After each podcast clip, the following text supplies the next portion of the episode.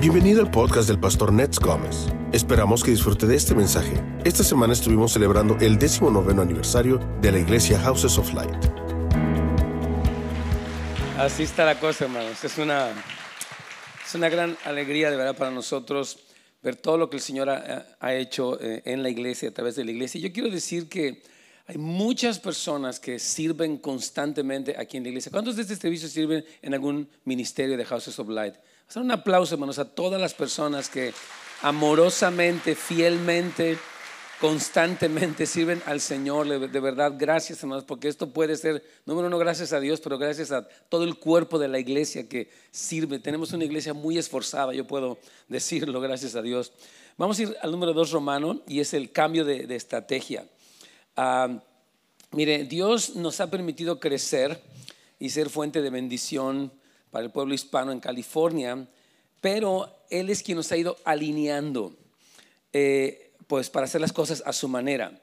Eh, en un principio estábamos eh, en los primeros años de la iglesia muy enfocados en el crecimiento, vamos a crecer y vamos a traer muchas personas, etcétera, ¿no? lo cual está bien, pero Dios tenía mejores planos. Y, voy a leer un poquito el, párrafo B de, esto porque se me hace muy importante contarles este sueño que fue muy significativo.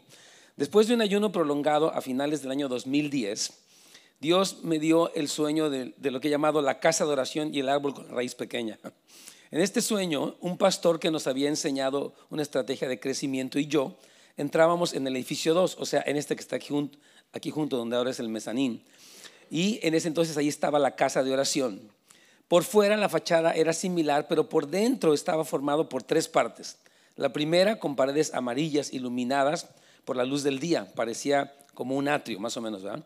Por cierto que las ventanas estaban sucias, yo, yo me daba cuenta en el sueño de eso.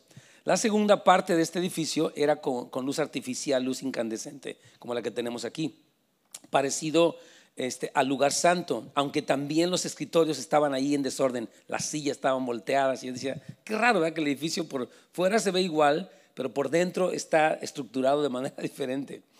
Y ah, después, este, la tercera parte del edificio, o la parte más del fondo del edificio, era un lugar oscuro, parecido al lugar santísimo, pero también estaba vacío y en caos.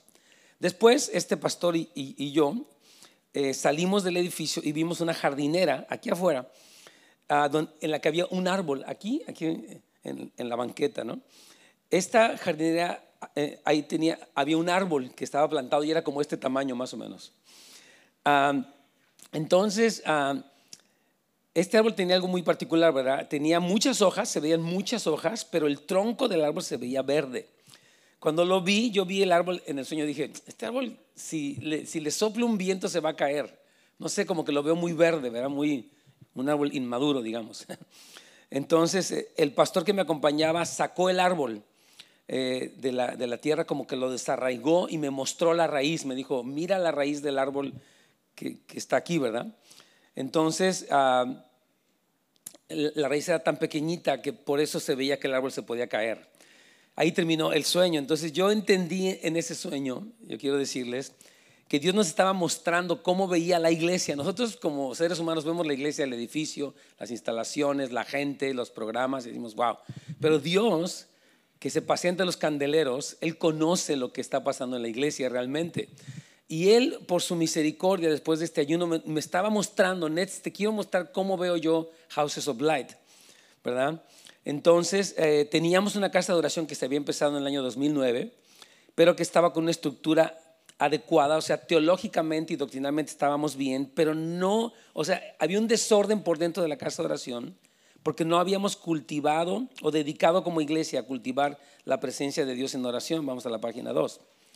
El árbol frondoso que estaba afuera de los edificios, hermanos queridos, representa una congregación numerosa, que éramos nosotros, como con mil miembros en aquel entonces, pero sin raíz y sin fruto delante de Dios, solamente con hojas. Entonces Dios nos, nos ama tanto, hermanos, que nos permitió ver cómo estaba la iglesia delante de sus ojos para corregir lo que estaba mal. Es decir, que la estrategia de la iglesia no es solamente que lleguen gentes, que lleguen el fin de semana y se vayan a su casa, ¿verdad? y que estos traigan a otros y ya. Eso es bueno, pero Dios quiere algo más profundo. Y por eso si ustedes ven en nuestro gráfico de aquí de los 19 puse un árbol. Este árbol representa la iglesia actualmente, por la gracia de Dios, que es un árbol que ya no está con un tronco verde, sino que es un tronco ya sólido, maduro, porque las raíces del árbol, que es la vida secreta, es algo que está enraizándose más. Hay dos versículos que me impactan mucho de eso. Uno de ellos es el Salmo 1, donde dice, bienaventurado el varón que no anduvo en consejo de malos, ni en camino de pecadores, ni en silla de escarnecedores se ha sentado, sino que en la ley del Señor está su delicia y en ella medita de día y de noche. Será como árbol plantado junto a corrientes de agua que da su fruto en su tiempo y su hoja no cae y todo lo que hace prosperará. Entonces, este pasaje es, muy, muy significativo porque habla de, de, una vida arraigada en la palabra de Dios.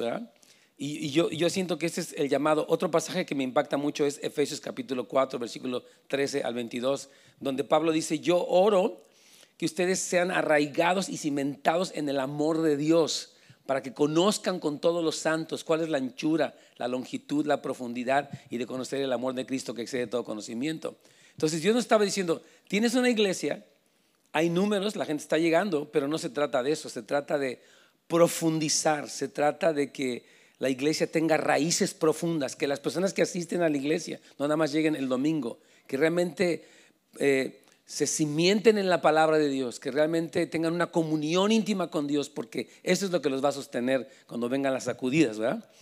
Entonces, párrafo D, después de un proceso de aprendizaje, Dios nos ha dado estas cuatro A's por las que todos los miembros de la iglesia o de la familia espiritual necesitan pasar para arraigarse en el Señor. Voy a pedirle, Pastor Carlos, por favor, que pase aquí al frente y nos hable un poquitito ah, de estas cuatro partes que ustedes algunos ya conocen, ya han pasado, pero queremos clarificarla por si algunos de ustedes no saben, están en Houses of Light, pero no conocen la estrategia que Dios nos ha dado a lo largo de los años. Vamos, Carlitos. Amén. Gracias, pastor. Es increíble recordar los años. Ayer hablábamos, nosotros iniciamos cuando estamos allá en frente donde están los niños ahora. Sí.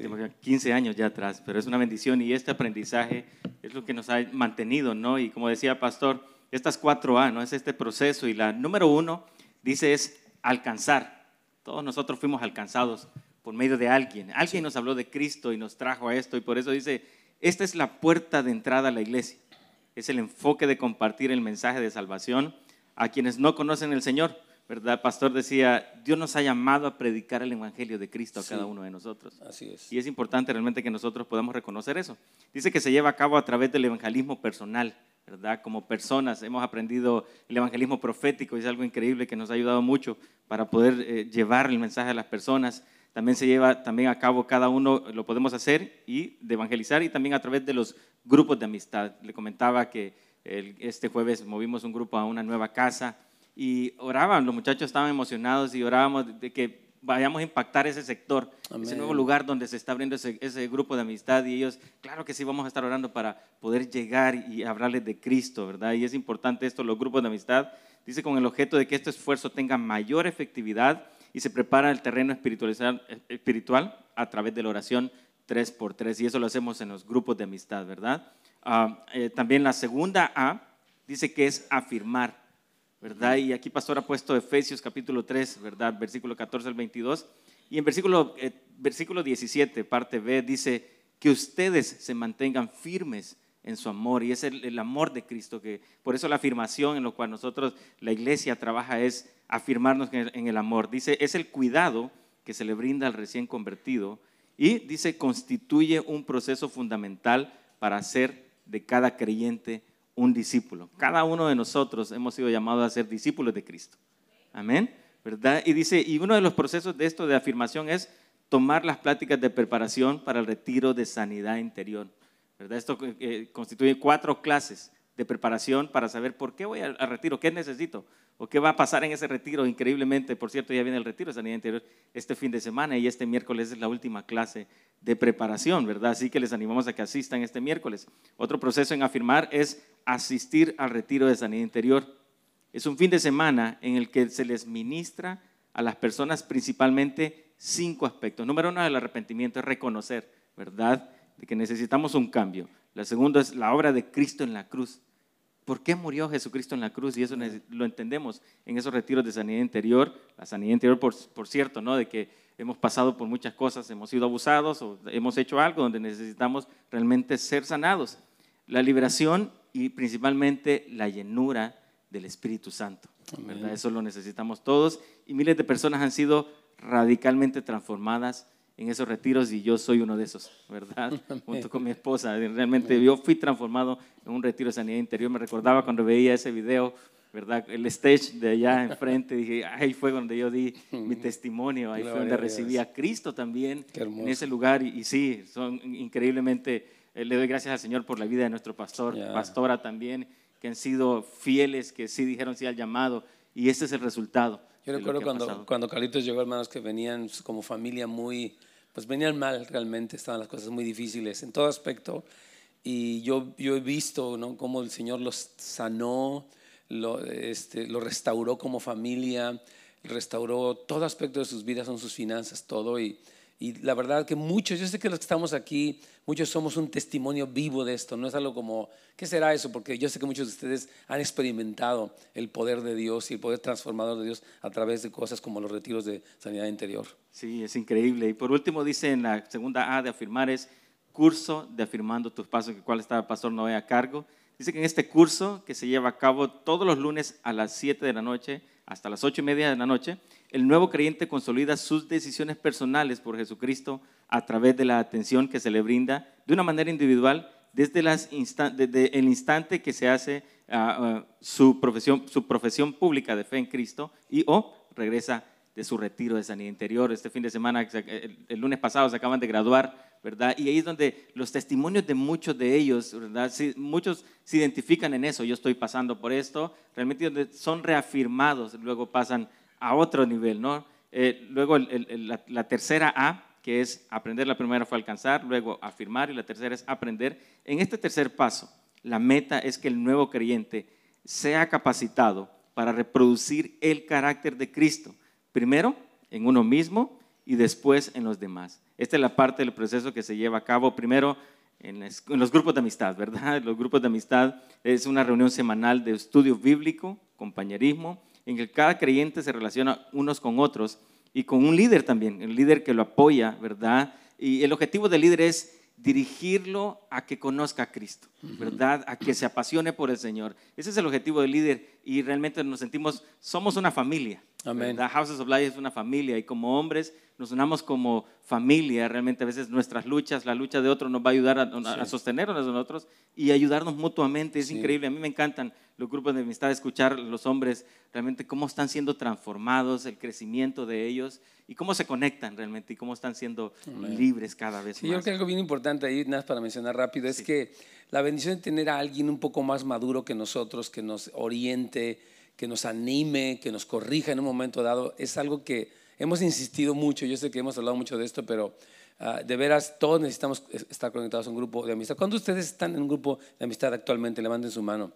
A muchos, yo sé que la mayoría de ustedes, quienes no están, hermanos, decíamos que si usted deja de asistir a un grupo de amistad, se pierde el 50% de la iglesia, en el sentido de que es en el contacto personal, en el compañerismo, en la administración, que usted recibe algo profético, algo de Dios muy importante. Entonces, animamos como siempre, por favor, conéctese en un grupo de amistad porque es parte de nuestro llamado como iglesia. Dios nos plantó aquí con un propósito y queremos ser fieles a ese propósito al que Dios nos llamó. Amén.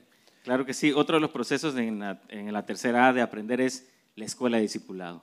Es increíble, ¿no? Se lleva a cabo los lunes a las 7 de la noche. Son dos clases por lunes durante tres trimestres que los alumnos son capacitados en aspectos del matrimonio. Muchos necesitamos seguir aprendiendo en el matrimonio, ¿verdad? Ya vine a un seminario, pero necesitamos aprender en la escuela de discipulado. Luego también ah, sobre los hijos, ¿verdad? Los hijos, como siempre ha dicho pastor, no, no nacimos aprendidos y necesitamos seguir aprendiendo acerca de eso.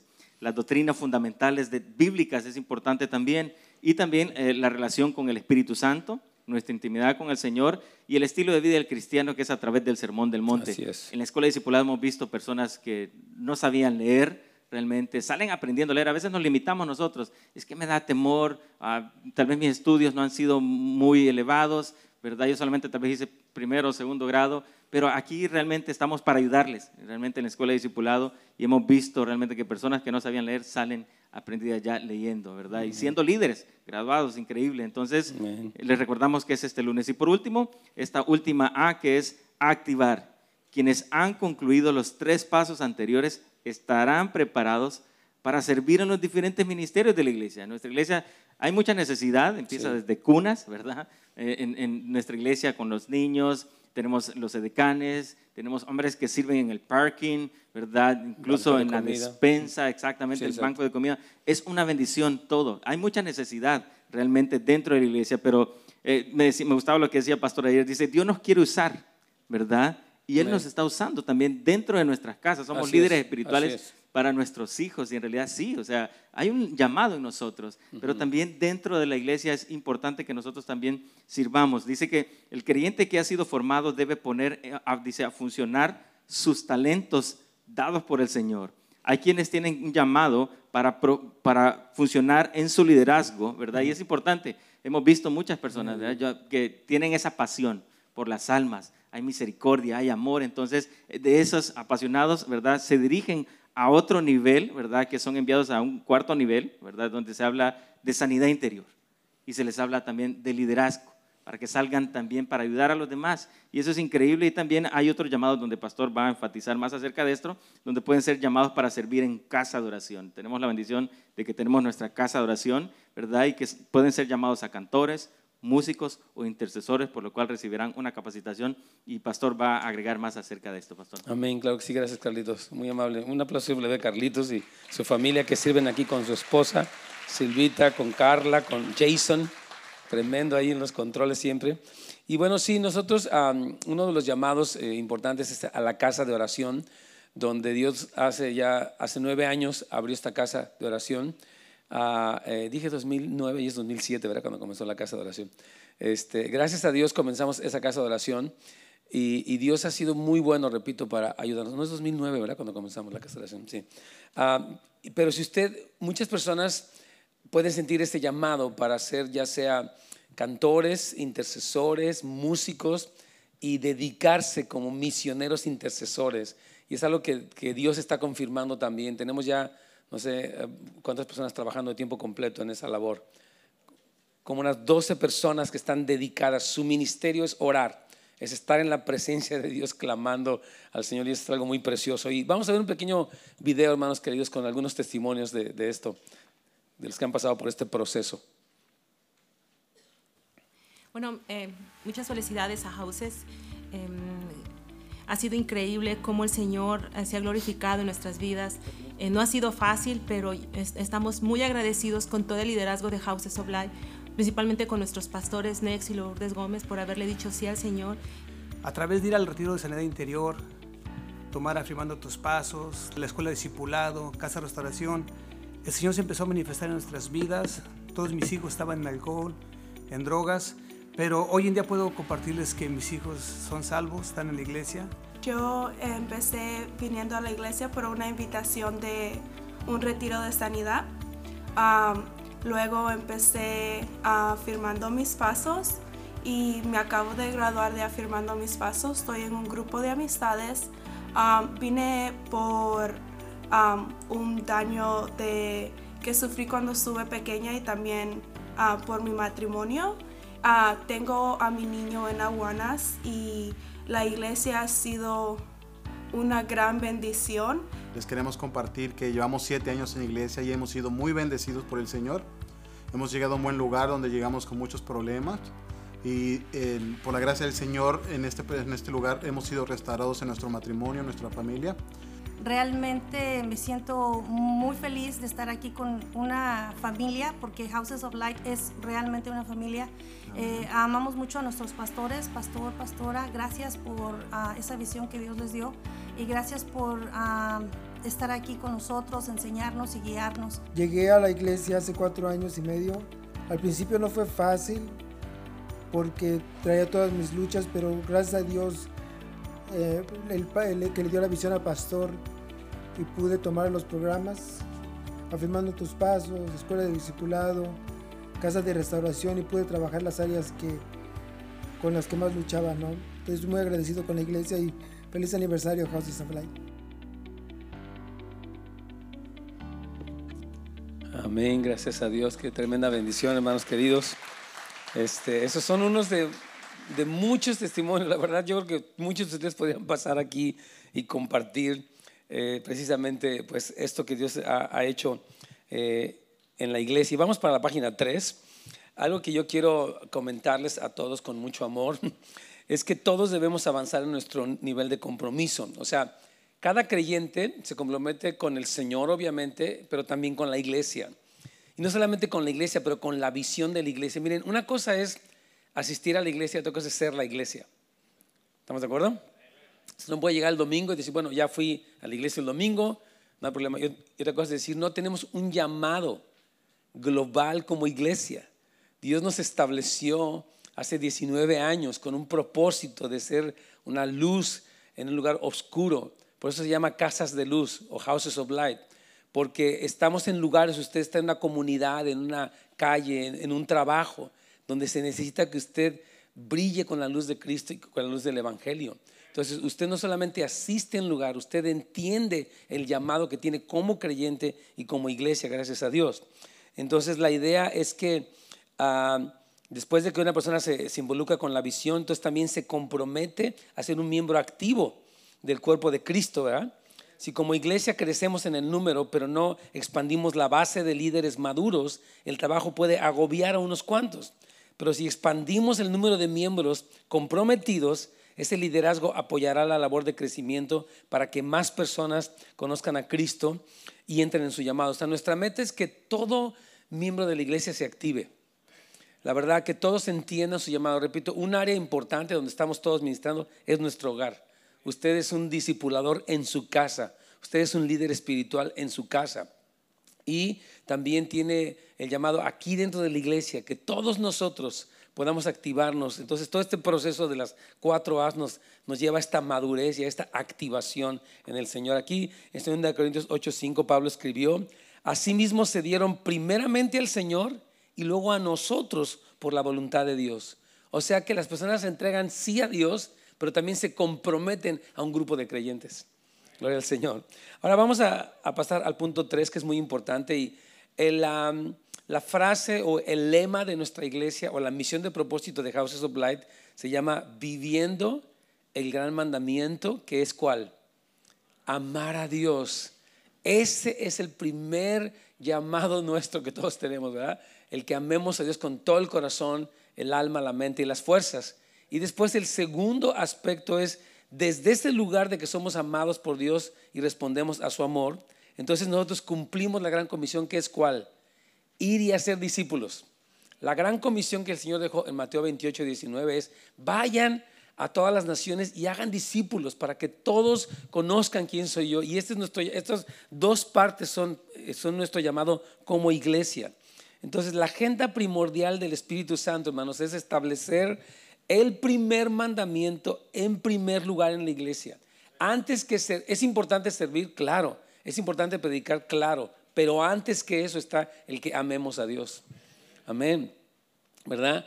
Entonces es la prioridad más alta y el llamado más alto que usted no solamente diga, Señor, ayúdame y bendíceme, lo cual Dios lo hace, pero es, quiero conocerte, quiero enamorarme de ti, quiero vivir para ti. Esa es una gran diferencia, ¿verdad? Entonces, cuando nosotros respondemos al amor de Dios, entonces como resultado alcanzamos a otros. Hay esta dinámica. Yo estoy impactado, el Señor me cambió, sanó a mi familia, me dio su paz. Ahora yo quiero que otros sepan, porque mucha gente allá afuera, hermanos, está perdida, está en crisis, en crisis, ah, tienen ataques de pánico, adicciones, problemas familiares. Terrible lo que las familias viven, los jóvenes están pasando por cosas tremendas. ¿Y quiénes tenemos esta palabra, este, estas buenas noticias? Somos nosotros. Usted que está aquí, hermano querido, tiene ese llamado. Entonces, eh, somos restaurados para restaurar. Somos una iglesia que ora y hace discípulos y todo es para la gloria de Dios. Ahora, esto que, hacemos del primer enfoque de la iglesia, que es amar a Dios, es, eh, lo hacemos al estar eh, enfocados en cultivar la revelación de su amor. Decimos, Señor, muéstrame cuánto me amas para que yo pueda responder ese amor. Mucha gente batalla con inseguridad, con rechazo y con amargura, pero todos necesitamos, Señor, dime cuánto me amas Juan escribió, mirad cuál amor les ha dado el Padre para que sean llamados sus hijos. Dios quiere que tú sepas cuán amado eres y que respondas al amor de Dios y que en esa respuesta tú, Dios te sana a ti mismo de todo tu rechazo, complejo, inseguridad y Él entonces te hace un ganador de almas, ¿verdad? Te hace un hacedor de discípulos, gloria al Señor. Entonces, este, Dios celebra nuestra relación con Él, hermanos. Por eso promovemos la vida devocional. Fíjese, estamos terminando ya el día de mañana nuestros 21 días. ¿Cuántos hicieron este devocional? Algunos, muchos de ustedes, gracias a Dios. Entonces, gracias a Dios promovemos, tenga una vida devocional donde usted ora, lee la Biblia, adora al Señor, se conecta con Él, se enamora de Él y desde ese lugar usted es un mejor padre, una mejor esposa, un mejor líder, un mejor hijo. Todos tenemos que cultivar esa vida devocional. Y queremos hablar específicamente de lo que se llama el, María, el, llamado de María de Betania. Voy a pedirle a Ángel, por favor, quien es uno de los colaboradores ahí en la casa de oración. Él está también trabajando en, el liderazgo allí y es un hombre que yo creo que vive esto también ah, en su vida, lo que es este llamado de María de Betania. Hola Ángel, ¿cómo estás? Bien. Dios te bendiga. Es, es ah, un poquito difícil decir que lo vivo porque en realidad es un llamado muy difícil. Muy alto, claro que sí. Ah, estamos peleando por eso. Sí, exactamente. Ayer decía Oscar que él a veces está ocho horas en el cuarto de oración y que a veces no puede orar, ¿verdad? Que uno está distraído, hay interrupciones, hay pendientes, hay un teléfono sonando y estamos contendiendo, yo creo, por esa llamado, cumplir ese llamado de María Betania. Me querías hacer unas preguntas. es que ayer mientras escuchaba el servicio, sentía como que hay personas que apenas tienen un mes o algo así en la iglesia y como que son muy nuevos y no se han podido conectar a la iglesia. Sí. y están viendo todo lo que está pasando, 19 años, los ministerios y como hay bastante que el Señor está haciendo en esta iglesia.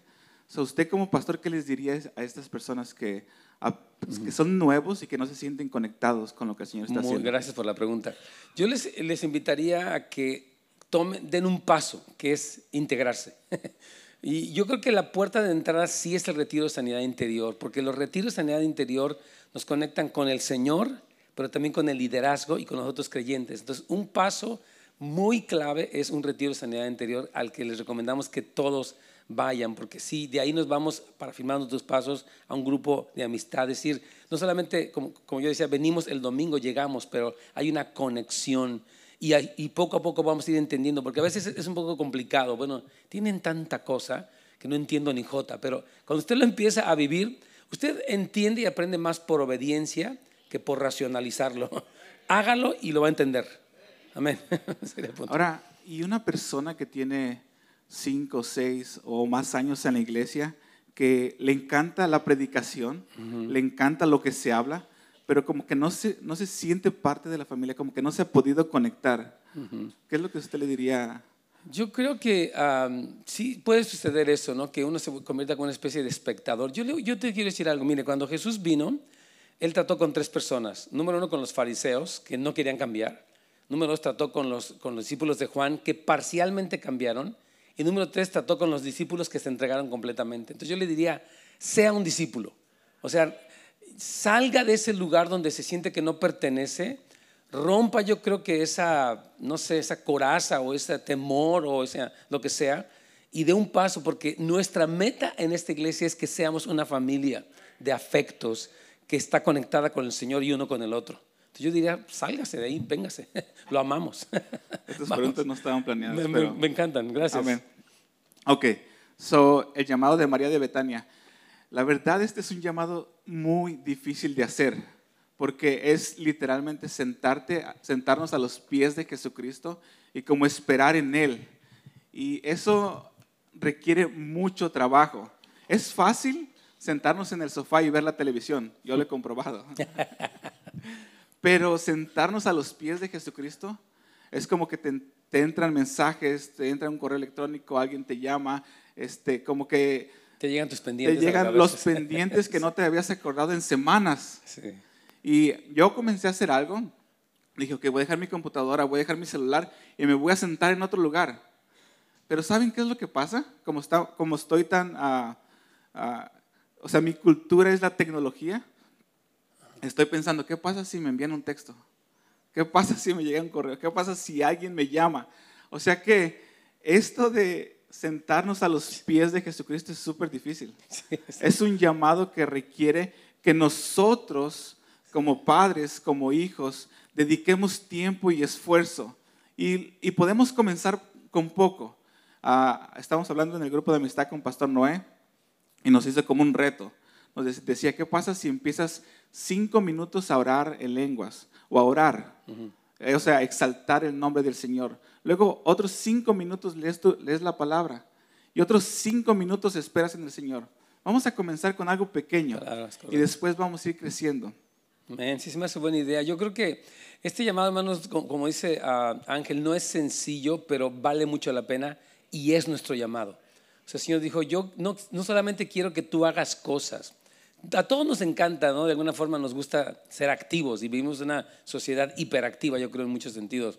Pero el Señor dice, bueno, antes de tu actividad te quiero junto a mí, porque si no tú te vas a cansar de eso, te vas a ofender por cosas que ocurran porque somos seres humanos, y yo no te quiero ni ofendido ni cansado, te quiero en fuego para mí. Ahora siento que eso me pasó a mí, pero primero voy a compartir este y luego Ok, sale, vamos.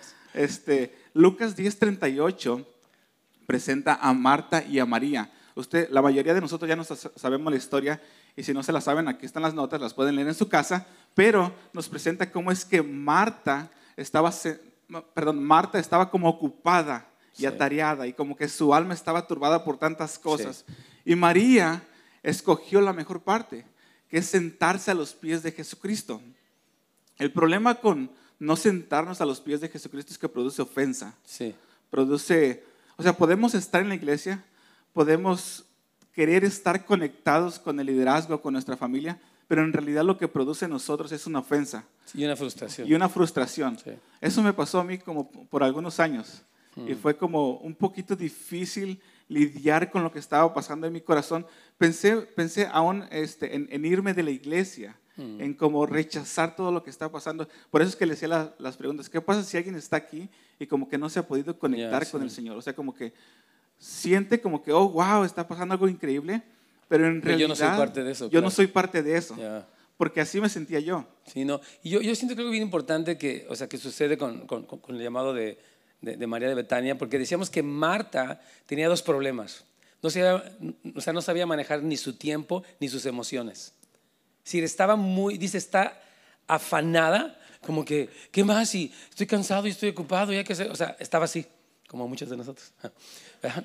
Y estaba turbada, o sea, estaba mal, algo estaba en su corazón, estaba como, es más, estaba tan turbada que hasta reprendió a Cristo, Señor, o sea, no te importa que mi hermana me está dejando aquí, o sea, como que, dile que se levante. O sea, ella en vez de escuchar a Cristo le estaba dando órdenes. Y muchos cristianos son así, en vez de oír a Cristo le dan órdenes. Señor, haz esto, haz lo otro, no lo has hecho, ya me voy si no lo haces. Dice, Señor, no, tú no eres el Señor, yo soy el Señor. De hecho, si nosotros nos quejamos más de estar agradecidos, probablemente estemos en la posición de Marta. Sí. Pero bueno, el texto presenta a, Marta y a María, que son dos mujeres que tienen un estilo de vida normal. O sea, no son personas de tiempo completo. Sí, no son pastoras ni predicadoras, son dos mujeres de su casa, dos amas de casa, digamos. Ahora, en Juan 11, y, y con esto termino, podemos ver lo que produce el estar sentado a los pies de Jesucristo. Oh, ¿Y qué es lo que produce también eh, la, respuesta de Marta, que es este, estar atareada? La respuesta de Marta ante las situaciones, ante la presión, ante la muerte, ante las presiones de la vida, produce un corazón amargado y un corazón de incredulidad. Ya no crees en lo que el Señor está haciendo. Pero un estilo de, vida de sentarse a los pies de Jesucristo, produce que en medio de la muerte, cuando se murió Lázaro, que era el, hermano de, ellas, produce el seguir esperando en el Señor. Obviamente sí hay emociones, pero produce como que el que tú estés plantado en, el agua que viene del Señor y que digas, yo voy a esperar porque sus promesas son fieles. Yo, voy, a creer en Él y no voy a ser movido, sino que voy a seguir en el mismo lugar en el cual he estado por años. No, y algo tremendo que sucedió con, con, María es que ella creció en su devoción. Ella lleva, fíjense bien nada más rápido esto, María le entrega a Cristo su herencia. Ella entrega un perfume de nardo puro que costaba un año de trabajo. Imagínense que, que- que un perfume costara unos 50 mil dólares. Y ella va y se lo entrega a Cristo. Y la gente cuando la ve dice, qué desperdicio. Y, y muchas gentes cuando, cuando uno dedica tiempo al Señor es como que no estás haciendo nada, estás nada más sentado con tu Biblia orando. Dice, Señor, no, ella ha hecho una buena co- cosa, ella me está preparando a mí para mi sepultura.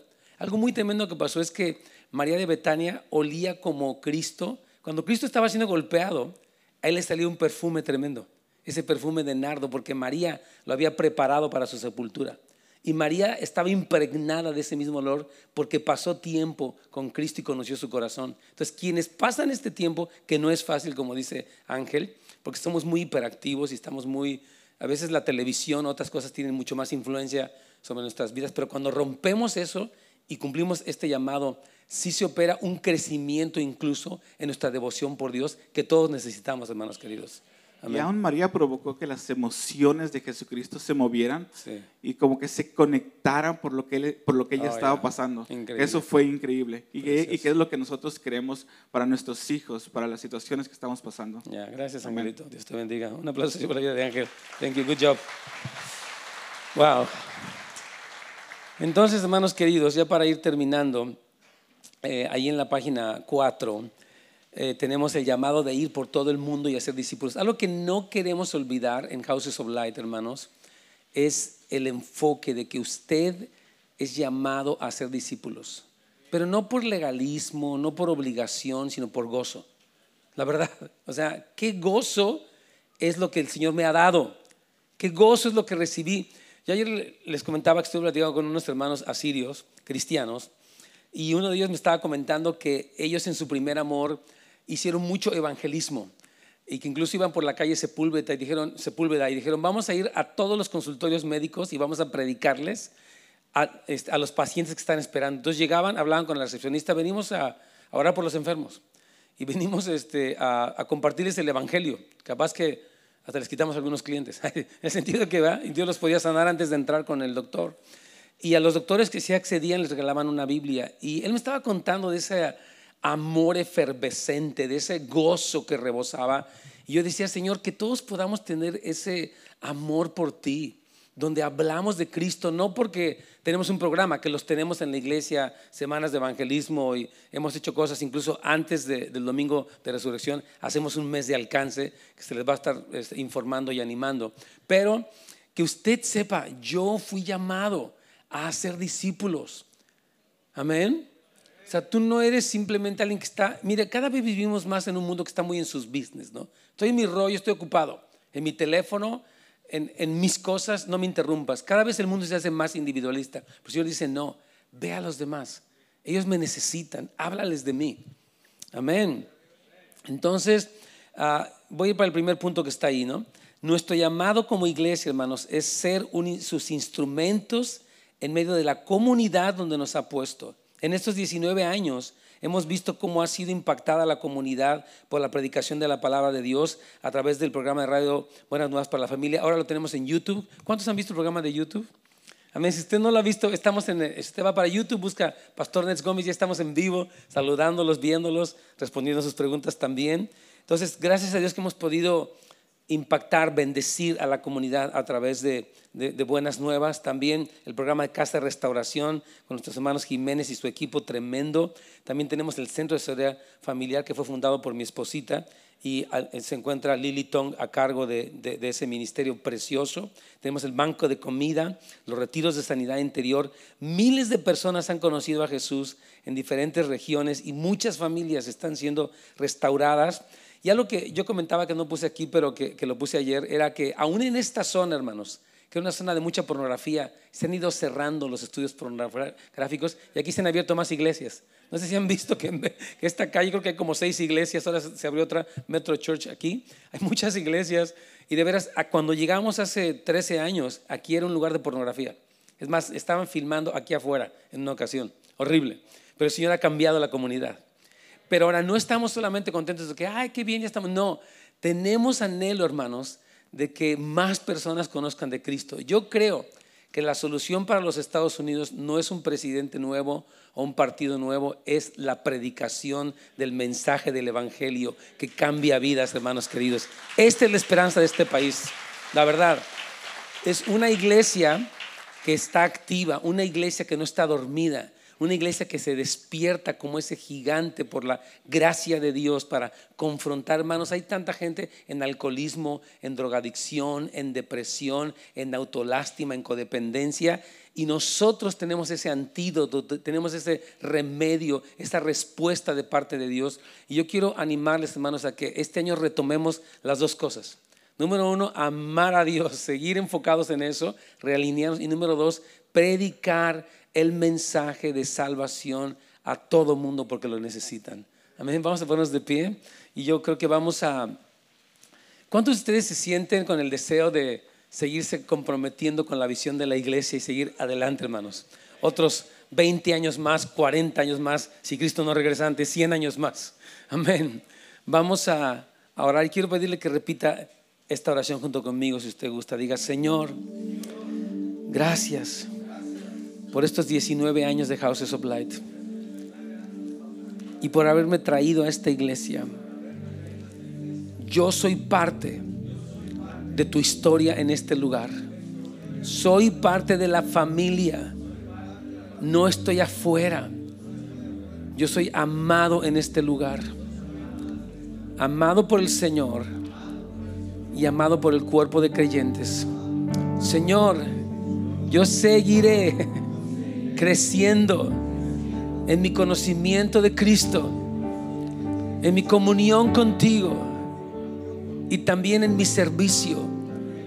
En primer lugar en mi casa, como un hacedor de discípulos, pero también en la iglesia, Señor. Hoy reafirmo mi compromiso como familia de seguir adelante, Señor. Sigue llevando a esta iglesia por tus caminos para ser fiel a ti, Señor, y cumplir tu plan, Señor. Hoy renuncio a la apatía, renuncio a la condenación, renuncio a la indiferencia y aún renuncio a la, a la mundanalidad. Y me consagro para ti, Señor. Yo soy tuyo, Señor, y tú eres mío. En el nombre de Jesús.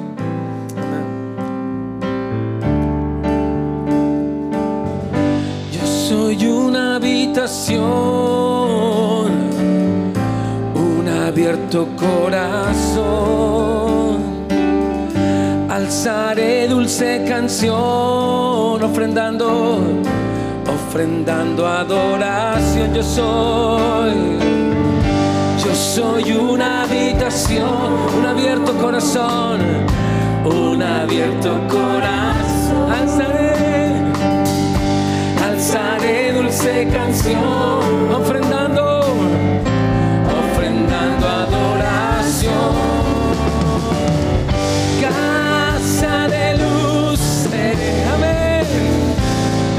Casa de luz, para Jesús seré una casa, casa de luz,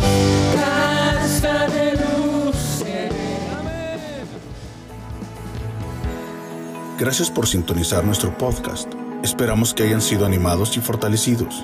Para más información de nuestro ministerio, recursos y horarios, visite www.housesoflight.org o encuéntrenos en Facebook. Muchas gracias y que Dios los bendiga.